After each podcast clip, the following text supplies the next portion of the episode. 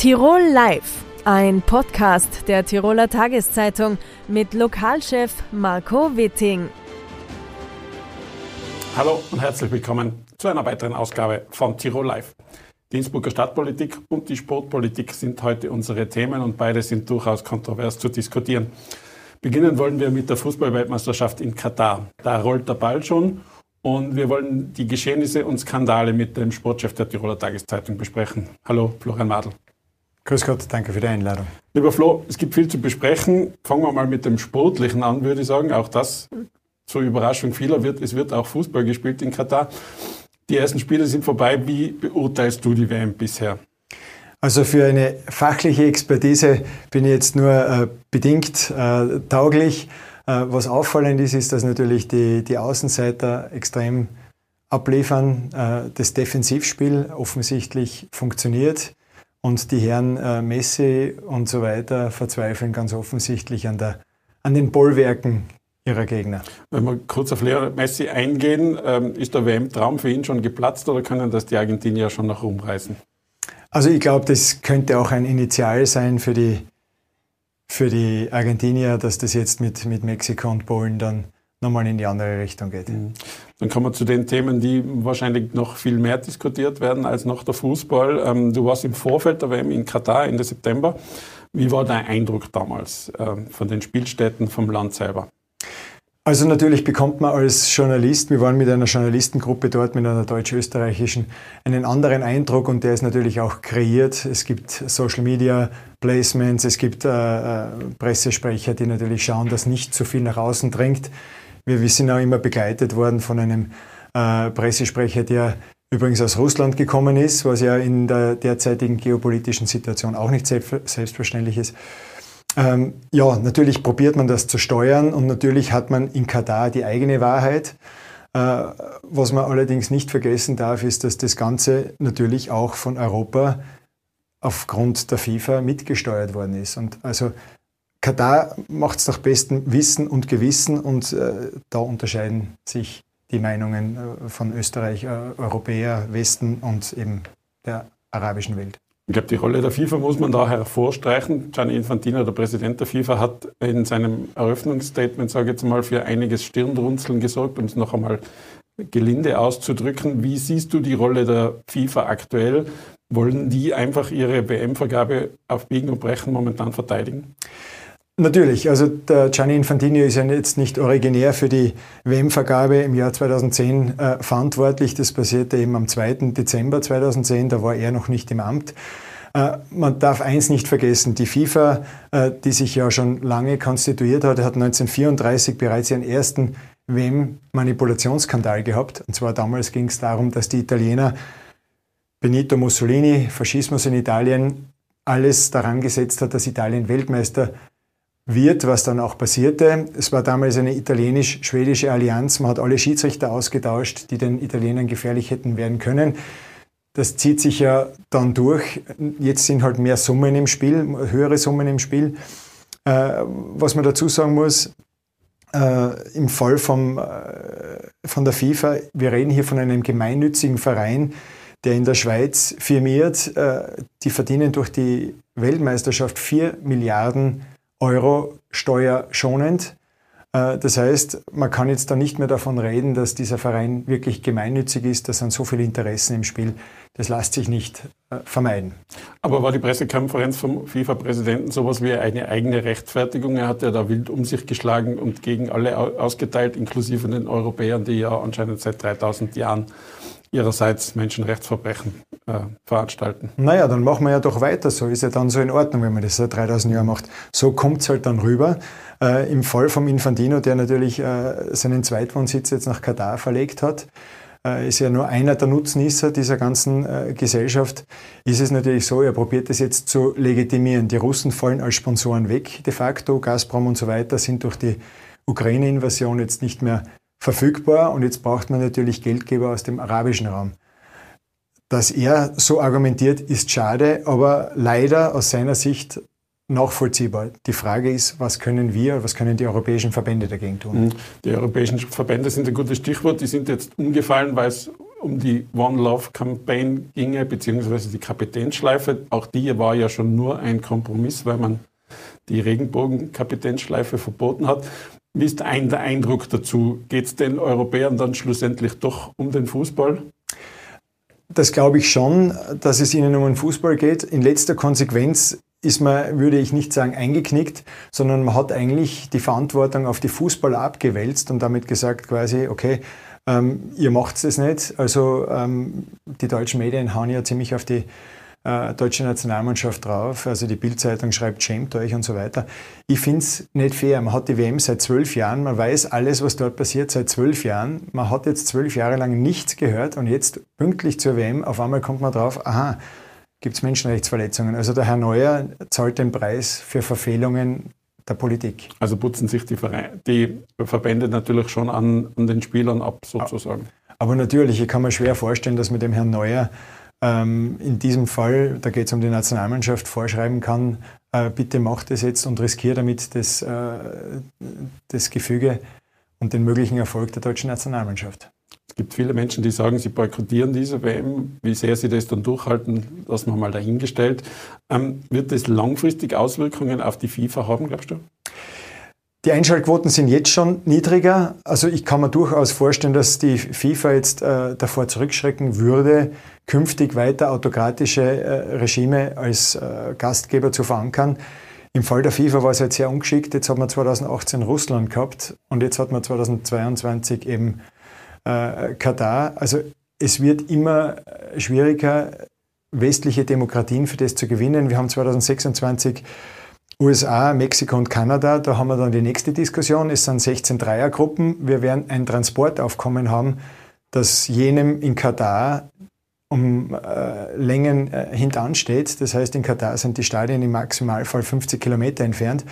Da werden wir dann wieder eine Ökodiskussion führen. Also man muss sich endlich dazu bekennen, Vergaben nach gewissen Maßstäben auszurichten, sonst wird es ein Dauerbrenner. Aber diese Vergabe war ja genau in Katar auch das Problem, glaube ich, weil eigentlich hätten die die Kriterien ja nicht erfüllt. Prinzipiell hätten sie sie nicht erfüllt. Von den 24 Leuten des damaligen FIFA-Exekutivkomitees, das heißt von den Wahlberechtigten, sind 22 mittlerweile entweder zurückgetreten, zurückgetreten worden oder mit dem Gericht äh, in unliebsamen Kontakt. Das heißt, man weiß ja dann schon, was da passiert ist. Eine Pressesprecherin, glaube ich, hat damals ausgepackt und von 1,5 Millionen Euro pro Stimme gesprochen. Da kann man sich dann vorstellen, mhm. wie weit das reicht. Dass wir jetzt über die Fußball-WM diskutieren, hat natürlich auch den Grund, dass Katar im Sommer nicht möglich gewesen wäre wegen der Temperaturen. Wie fühlt es sich für dich an, Fußball-WM im Winter? Ja, es ist äh, zugegebenermaßen äh, eigenartig. Äh, mir tut es leid für die Skiverbände, die weltweit irgendwie um Aufmerksamkeit ringen und damit jetzt ins Hintertreffen geraten. Ich meine, sie weichen alle entsprechend aus, aber natürlich, es ist schwierig. Die Formel 1 hat es geschickter gemacht. 14 Uhr letztes Rennen, 17 Uhr Eröffnungsspiel, da ist es ein bisschen, ist es ein bisschen besser ausgegangen. Ja, das heißt, du glaubst, dass der Wintersport sehr stark jetzt gerade im, im Dezember unter, dem, unter der Aufmerksamkeit für die Fußball-WM leiden wird? Ja, oder der Wintersport erspart sich eine Klimawandeldiskussion, die wir dann halt im Jänner führen werden. Mhm. Ähm, es gibt rund um die WM in Katar auch noch ein paar andere Themen, die jetzt aufgepoppt sind. Ich sage jetzt mal gerade Abnahme von Regenbogenfarben, das Bierverbot rund um die Stadien. Wenn man das ganz generell anschaut, Tun die Kataris, äh, sagen wir mal, gut daran, sich so zu präsentieren oder ist das ganz bewusste Maßnahme von Ihnen? Also natürlich ist es eine bewusste Maßnahme, wenn man mit einem Politexperten unten spricht. Es gibt ja einige, äh, die dort unten ihre äh, Forschungen betreiben. Es geht darum, der Familie Altani, das ist die Königsfamilie, die das seit Generationen über hat, diese, diese Rolle nach außen in Stärke zu zeigen. Man hatte diese, diese Boykottsituation zwischen 2017 und 2021 mit Saudi-Arabien, Bahrain, da war Katar komplett isoliert. Jetzt ist man halbwegs wieder Teil dieser arabischen Gemeinschaft und man möchte sich jetzt auch dem konservativen Teil, dem konservativen Block dieser Region als kräftig, als machtvoll äh, dokumentieren, beweisen. Das passiert halt dann da, damit, dass man dann so plakativ einfach Alkoholverbot im Stadionumfeld und äh, One Love-Verbot äh, fordert. Es geht hier weniger um den Westen, den es damit am meisten trifft äh, nach, nach außen hin, sondern es geht wirklich in erster Linie um die Katari selber und eben um die Region, um die Nachbarn. Wie wichtig ist für Katar der sportliche Erfolg bei dieser WM oder ist der eigentlich nur nebensächlich? Wir durften die Aspire Academy äh, besuchen. Das ist so ein, könnte man sagen, ein Äquivalent zur Red Bull Akademie. Das Selbstvertrauen ist unglaublich groß. Sie glauben, sie sind besser als die Red Bull Akademie. Also sie haben äh, Trainingsstätten, von denen können viele nur träumen. Allerdings ist der Output ein sehr geringer. Katar hat äh, einen spanischen Drittligisten und einen belgischen Zweitligisten gekauft, um den Spielern äh, Spielpraxis zu gewähren. Äh, allerdings sind die Spieler vom Niveau her nicht äh, mit europäischem Niveau zu vergleichen. Es war der beste katarische Stürmer, wenn ich mich richtig entsinne, vor ein paar Jahren beim LASK in der zweiten Liga damals noch äh, unterwegs und hat es auf ein Tor in acht, neun Spielen gebracht. Also überschaubar. Schauen wir zu den Top-Teams. Letzte Frage, Flo. Wer wird Weltmeister? Ich glaube Brasilien. Gut. Lieber Flo, vielen herzlichen Dank für den Besuch im Studio. Danke für die Einladung. Kommen wir jetzt zur Innsbrucker Stadtpolitik. Die streitet sich wieder einmal durch den Herbst. Und mein nächster Gast bringt im Dezember Gemeinderat einen Antrag ein, der eine Neuwahl bedeuten würde. Von den Neos herzlich willkommen, Damar Klingler-Wesseli. Danke, danke für die Einladung. Frau Klingler-Wesseli, warum soll der Innsbrucker Gemeinderat gerade jetzt noch einmal wählen? Weil sich einfach in den letzten Monaten, insbesondere Wochen, gezeigt hat, dass es keine konstruktive, effektive Kooperation mehr gibt. Wir haben auf der einen Seite einen Bürgermeister, der keinen politischen Handlungsraum mehr hat und sich auf Machtpositionen zurückzieht. Und auf der anderen Seite haben wir ein Bündnis aus mehreren Fraktionen, insbesondere aus für Innsbruck, FPÖ und ÖVP, die äh, keine konstruktive Arbeit mehr zulassen und so gesehen blockieren. Dadurch für eine Neuwahl bräuchte es äh, Zweidrittelmehrheit, das sind 27 Stimmen. Glauben Sie, dass Sie die erreichen, beziehungsweise dass dieser Antrag die äh, erforderlichen Stimmen erreicht? Ja, da steht jetzt einiges im Raum. Ich denke, dass äh, doch jeder die Umstände sieht, dass es eine Änderung braucht. Äh, ob die Mehrheit zustande kommt, es wird jetzt, äh, also ist gesagt worden, man will jetzt eine Stadtrechtsänderung. Es wäre doch eine gewisse Anlassgesetzgebung, wo man die Macht des Bürgermeisters beschneidet, dauerhaft beschneidet. Das muss man überlegen, ob das nicht eine überschießende Reaktion ist. Man muss das auch genau prüfen. Äh, es wurde gesagt, dass man äh, zuerst diese Änderung will und dann erst äh, sich auf neue Wahlen einlassen kann. Das wird sich bis Dezember nicht spielen, weil das ja letztlich dann ein Entschluss des Landtags ist. Es wird auf jeden Fall knapp. Es sind noch einige Fraktionen ausständig, die sich noch nicht geäußert mhm. haben dazu. Generell, wie nehmen Sie die Arbeit im Innsbrucker Gemeinderat wahr? Wie geht es Ihnen dabei, wenn Sie so wie morgen dann oder äh, generell in den, in den Sitzungssaal gehen?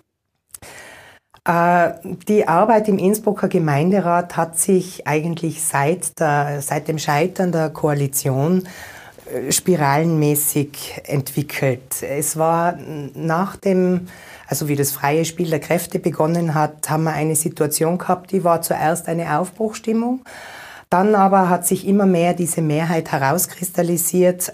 Diese Arbeit ist äh, erschwert, es erschwert die Arbeit in allen Gremien, Arbeitsgruppen, Ausschüssen weil natürlich da sehr viel Emotion ist. Es sind sehr viele Grabenkämpfe, ideologische, die im Vordergrund stehen, die die Lösungen äh, erst langsam oder oft auch gar nicht zustande kommen lassen, was natürlich bedeutet, dass für die Innsbrucker Bevölkerung in wichtigen und immer noch wichtiger werdenden Themen, wie wir es jetzt haben, ähm, ja, fehlen oder, mhm. oder, oder zu langsam getroffen werden. Aber wenn ich Sie da richtig verstehe, Sie wären für eine Neuwahl, sonst würden Sie den Antrag nicht einbringen und Sie glauben, dass durch eine Neuwahl die Situation aufgebrochen werden kann.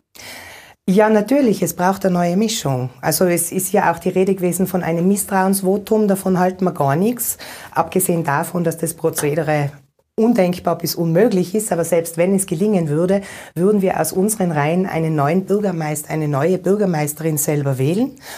Äh, ja, das ist ein bisschen ein Sesselrücken. Ich meine, es ist jetzt kein Kindergeburtstag, wo man mhm. das Sesselspiel spielt. Was wir brauchen, das ist ein konstruktives Arbeiten, ein, äh, dass man auch miteinander kann und miteinander will. Und das braucht eine starke, straffe Führung, die auch Priorität Prioritäten setzt bei Themen. Das ist ja eines der Hauptprobleme. Am besten lässt sich das am Beispiel Wohnen erklären. Wenn wir die Wohnsituation in Innsbruck betrachten, wissen wir ja schon seit Jahren, wenn nicht fast schon seit Jahrzehnten, dass es zu teuer ist. Es wäre natürlich auch am Anfang der Periode schon bekannt gewesen, dass da Handlungsbedarf ist. Da ist auch sehr oft darauf hingewiesen worden von allen Fraktionen, das muss ich auch darauf hinweisen. Trotzdem hat der Herr Bürgermeister jetzt diesen Entwicklungsprozess in die Wege geleitet. Der ist sehr gut, diese Workshops. Es sind also da mehrere Einheiten, die mit, ähm, mit Experten geführt werden. Es ist sehr informativ, es können da sicher gute Wege gefunden werden. Auf der anderen Seite ist es so, der dauert bis Juni 2023. Dann können erst Pakete geschnürt werden für diese neuen Richtlinien des leistbaren Wohnens, die Vergaberichtlinien der städtischen Wohnungen. Und äh, ja, also wir werden vielleicht im nächsten Winter dann eine tragfähige Lösung haben. Mhm. Es gibt eben diese Mehrheit, die sich gebildet hat, der das zu langsam geht, die jetzt mit einer Forderung gekommen ist, die sie selber ausgearbeitet haben, Vergaberichtlinien für den Mittelstand. Keine Frage, das ist wichtig. Wir erleben es gerade mit der Teuerungswelle, dass auch da etwas getan wird. Es gibt eine Mehrheit dafür. Wir gehen davon aus, dass das morgen beschlossen mhm. wird. Dann haben wir irgendwie wieder ein Stückelwerk. Es kommt kein großes Gesamtes zustande. Und man muss sich vorstellen, gestern hat es einen ersten Schnee in Innsbruck gegeben. Gestern waren 161 Frauen und 46 Kinder ohne Dach über dem Kopf. Denen nützt jetzt weder eine schnelle Lösung, die den Mittelstand bedient, noch nützt ihnen eine Lösung, die erst äh, im nächsten Winter zum Tragen kommt. Die ganzen Streitigkeiten kumulieren sich jetzt an den Gebarungen, sage ich jetzt mal, im Personalamt. Wie halten Sie es da, sage ich jetzt mal, wie sehen Sie das Vorgehen des Bürgermeisters in der Richtung? Auch das spiegelt den gesamten Ablauf äh, der Situation im Gemeinderat wider.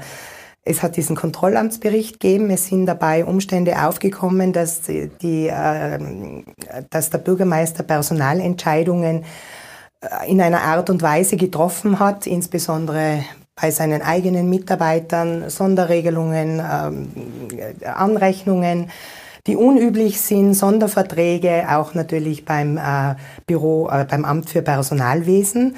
Äh, das wäre zu klären gewesen. Es gibt einen Antrag aus der letzten Gemeinderatssitzung, der ist von allen Fraktionen bis auf einer unterstützt worden, dass die Angelegenheit zu klären ist, dass eine Lösung zu finden ist und dass es im Stadtsenat beraten werden soll. Ähm, die Reaktion des Bürgermeisters ist aber nicht in diese klärende Richtung gegangen, sondern ganz im Gegenteil hat er im Alleingang, sogar ohne die Magistratsdirektorin einzubeziehen, eine Entscheidung getroffen, die, ähm, die das äh, Amt für Personalwesen ihm unterstellt, er die alleinige Kontrolle drüber hat und weder der Stadtsenat noch der Gemeinderat da noch irgendwie Informationen auch bekommen kann. Da höre ich heraus, dass Sie das äh, nicht gut heißen. Nein, das heißt man natürlich nicht gut. Wir sind eine Partei, die steht für Transparenz, für saubere Politik. Wir sehen da Postenschacherei, wir sehen ganz viele andere Mitarbeiterinnen im Stadtmagistrat und Mitarbeiter, die die durch die Finger schauen, weil mhm. die haben diese Konditionen alle nicht. Ich meine, da besteht ja auch die Gefahr, das unterstützt ja nicht gerade die Motivation der Mitarbeiterinnen mhm. und Mitarbeiter. Wir sehen da die Gefahr, dass sogar die Verwaltungsarbeit anfängt darunter zu leiden. Und das ist einfach untragbar. Abgesehen davon sind Alleingänge in einer dermaß, in der Situation, wie sie gegeben ist, ja, es ist wie Öl ins Feuer gießen. Mhm. Sie sind ja sozusagen direkt an der Front bei den städtischen Mitarbeiterinnen, weil Sie Direktorin sind. Ähm, wie erklären Sie einer Mitarbeiterin von Ihnen, dass es ähm, da, sagen wir mal, Boni gibt oder äh, Zusätze im Umfeld des Bürgermeisters und die müssen um jeden Euro kämpfen? Also die Mitarbeiterinnen an meiner Schule sind Landesangestellte, die haben äh, damit, äh, sind davon jetzt nicht betroffen. Ich weiß jetzt nicht, ob Sie das, das angesprochen haben oder meinen Sie die äh, Mitarbeiterin aus dem Amt, mit denen ich aus, zu tun Aus dem Amt zum Beispiel? Ja, es ist natürlich so, dass ich als Schulleiterin relativ wenig politische Gespräche mhm. führe, wenn ich im, im Amt für Schule und Bildung anrufe. Trotzdem, natürlich ist man in Kontakt und es ist eigentlich umgekehrt eher so, dass ich angesprochen werde, weil man ja weiß, dass wir für Transparenz stehen und da Erklärungen äh, erwartet werden, die ich nicht befriedigend geben kann, sondern es muss sich einfach ändern.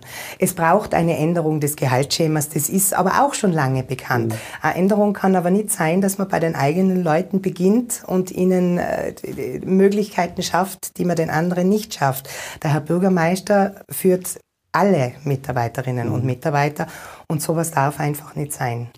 Sie machen Sie aus der Berufung heraus, sage ich jetzt einmal, immer für die Bildungsthemen stark. Ähm, da geht gefühlt wenig weiter, auch in der Stadt. Ähm, woran liegt das?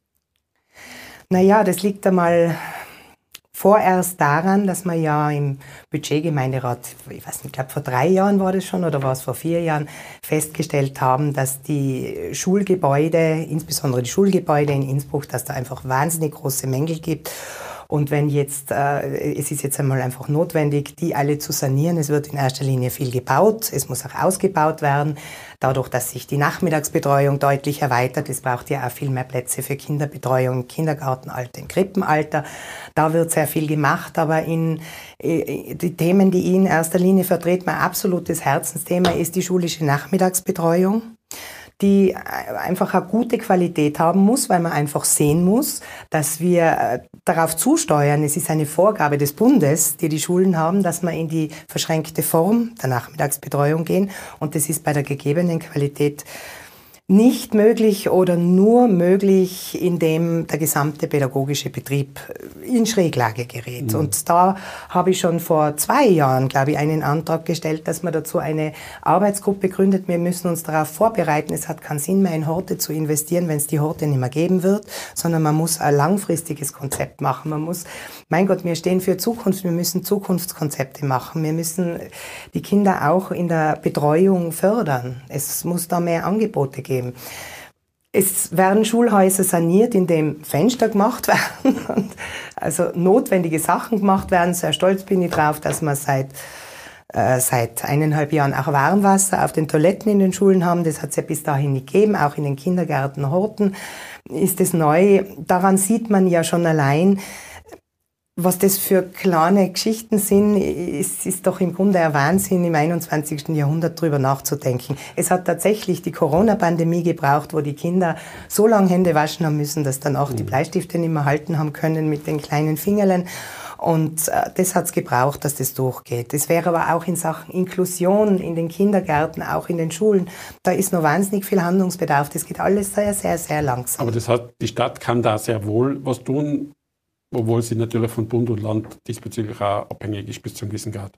Naja, die Vorgaben, die es gibt, die Gesetze, die es gibt, kann die Stadt natürlich nicht ändern, aber sie kann die Qualität ändern. Sie hat als Schulhalterin da natürlich äh, einen massiven Spielraum. Mhm. Es geht ja nicht nur jetzt um die, um die Bildungsstätten an sich, es geht ja auch, wenn wir zum Thema Inklusion reden, ich meine, äh, wir haben schon zwei Anträge gestellt, dass ein inklusiver Spielplatz in Innsbruck, und zwar nicht irgendwo bei einer Sonderschule angehängt, sondern in der Mitte, äh, ein Signal setzen soll, dass wir uns für Inklusion einsetzen. Es, es liegt, es ist natürlich nicht einfach, das ist klar, aber es bleibt einfach alles liegen. Es ist vor allem für eine kleine Partei oder eine kleinere Fraktion im Gemeinderat nicht ganz so einfach durchzukommen mit den Anträgen. Frustriert es manchmal? Es verärgert vor allem, was allerdings äh, dann auch so ein Unikum ist in der Innsbrucker Stadtpolitik, ist, dass immer wieder Anträge von uns umgesetzt werden, ohne dass sie halt als, als Anträge der NEOS gekennzeichnet werden, auch in anderen Bereichen. Und da ist man natürlich dann froh, wenn was gelingt, aber natürlich hätte man gerne, dass man schon da eine Handschrift sieht. Ich glaube, sie ist aber trotzdem spürbar, weil wir ja sehr viele Anträge einbringen. Mhm. Das heißt, Sie haben die Lust an der Politik noch nicht verloren. Ich bin erst so richtig angelaufen. Okay. Frau Klingler-Nevesseli, vielen herzlichen Dank für den Besuch im Studio. Danke vielmals fürs Interesse. Die aktuelle Situation in der Innsbrucker Stadtpolitik wollen wir jetzt auch mit dem Innsbrucker Bürgermeister besprechen. Herzlich willkommen, Georg Willi. Danke für die Einladung. Herr Bürgermeister, wir haben es gerade gehört, die NEOS bringen im Dezember Gemeinderat einen Antrag ein für eine Neuwahl. Glauben Sie, dass der zum Erfolg gereicht und es eine Neuwahl in Innsbruck gibt? Das weiß ich nicht. Es braucht jedenfalls eine Zweidrittelmehrheit. Und Neuwahlen sind natürlich ein Weg, die jetzigen Streitereien zu beenden und den Souverän, das Volk zu befragen, wie die Machtverteilung nach Neuwahlen aussehen soll. Ich habe, auch, ich habe aber auch einen zweiten Weg anzubieten, weil den Leuten geht die Streiterei auf den Geist und sie wollen eigentlich, dass wir für die Bevölkerung arbeiten. Es ist viel zu tun. Wir sind mitten in mehreren Krisen drin. Ich habe auch schon viel Erfahrung in Krisen. Und daher möchte ich, äh, und habe das heute schon formuliert, die Stadtsenatsparteien einladen, dass wir uns zusammensetzen und die wichtigen Projekte für Innsbruck einschließlich eines Antiteuerungspaketes besprechen. Und vielleicht gelingt es, und das ist mein Vorschlag und Angebot, dass wir uns miteinander auf bestimmte Projekte einigen und die dann außer Streit stellen. Ich habe gehört, es soll bei einer Klausur stattfinden. Ist das Ihr zweiter Weg statt einer Neuwahl? Genau. Nehmen da alle daran teil oder sind da schon die ersten ausgeschert? Es war so, dass die Bedingung der Freiheitlichen ist, dass sie ein Ressort bekommen. Ich habe das haben Sie nicht? Das haben sie nicht, genau. Und ich habe nicht vor, jetzt eine Neuverteilung der Ressorts vorzunehmen. Das ist ein eingespieltes System mit der Ressortverteilung. Und ich habe auch aus guten Gründen gesagt, es braucht äh, eine Kontrollpartei, das soll die Freiheitliche sein und die nehmen das wahr. Mhm. Aber macht es dann überhaupt Sinn, eine Klausur zu machen, wenn dann die zweitstärkste Fraktion im Gemeinderat nicht dabei ist? Ja, das macht Sinn, weil wir hatten eine Viererkoalition mit den anderen Parteien. Nicht ganz einfach, das ist klar. Aber es ist gelungen, mit diesen vier Parteien große Projekte weiterzubringen. Zum Beispiel äh, nach der großen Corona-Krise dieses Paket über drei Jahre mit 81 Millionen Euro Investitionen in die Weiterentwicklung unserer Stadt. Wenn jetzt bei dieser Klausur nichts dabei herauskommt, sage ich jetzt mal, wären Sie dann für Neuwahlen, würden ja. Sie dann Neuwahlen unterstreichen? Dann ist der Weg äh, der einzige, der diese jetzige Bad-Situation auflöst. Sprich, die Grünen würden im Dezember Gemeinderat dann einem Neuwahlantrag zustimmen, weil bis dahin wäre die Klausur wohl schon der passiert. Die Grünen warten jetzt einmal ab, ich auch, was da herauskommt. Also keine Hektik, sondern in Ruhe die Dinge besprechen. Es geht um viel, es geht vor allem um die Erwartungshaltung, dass wir Innsbruck gut durch diese Krisen bringen. Auslöser dieser aktuellen Krise war der Kontrollamtsbericht rund um die Personalabteilung. Haben Sie sich da selber was vorzuwerfen in Ihren Augen? Haben Sie selber Fehler gemacht? Da?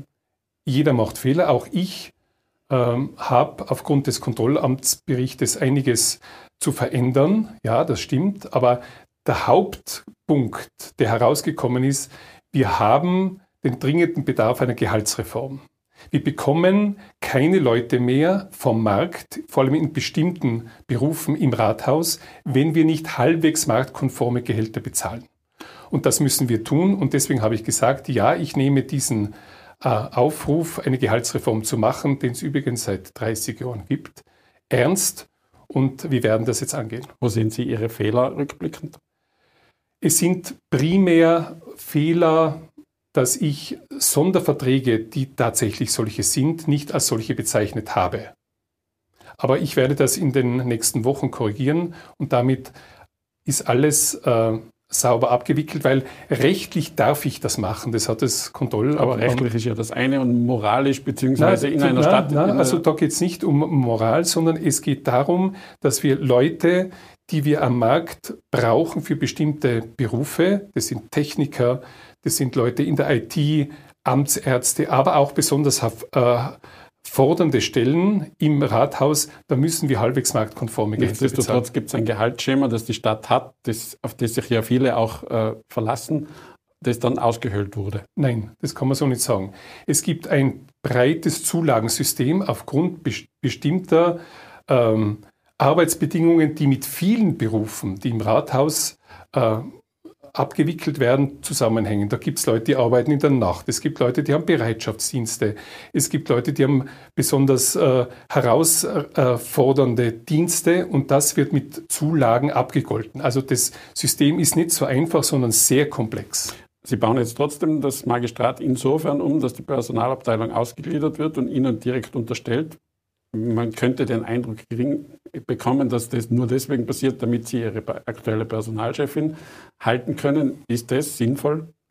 Der entscheidende Punkt ist, ich brauche ein funktionierendes Personalamt, das in Zukunft einfach einen anderen Namen bekommt, aber dieselben Aufgaben behält. Und wenn äh, eine Mehrheit im Stadtsenat beginnt, Führungskräfte mit Mehrheit einfach abzusetzen, dann ist ein Punkt erreicht, wo ich mich schützend vor Mitarbeiterinnen, vor allem in schwierigen, führenden Positionen stelle, weil die Frage ist, wen setzen Sie als Nächsten ab? Aber das wäre doch ein demokratischer Prozess, dass man sagt, eine Mehrheit des Gemeinderats oder des Stadtsenats setzt jemanden ab. Das muss man ja demokratisch dann durchaus auch anerkennen. Ich widerspreche.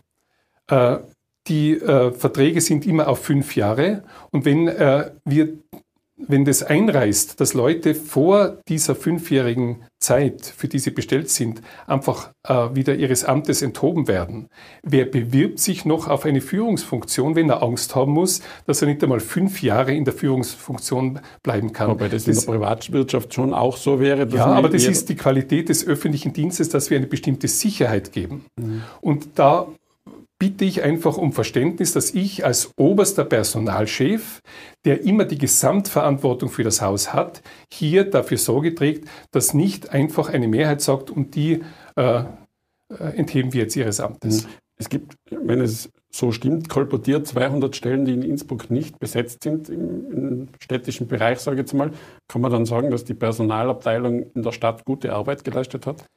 Das ist nicht die Frage, sondern wir haben zwei Darstellungsformen des Dienstpostenplanes. Und da prallen zwei Sichtweisen aufeinander.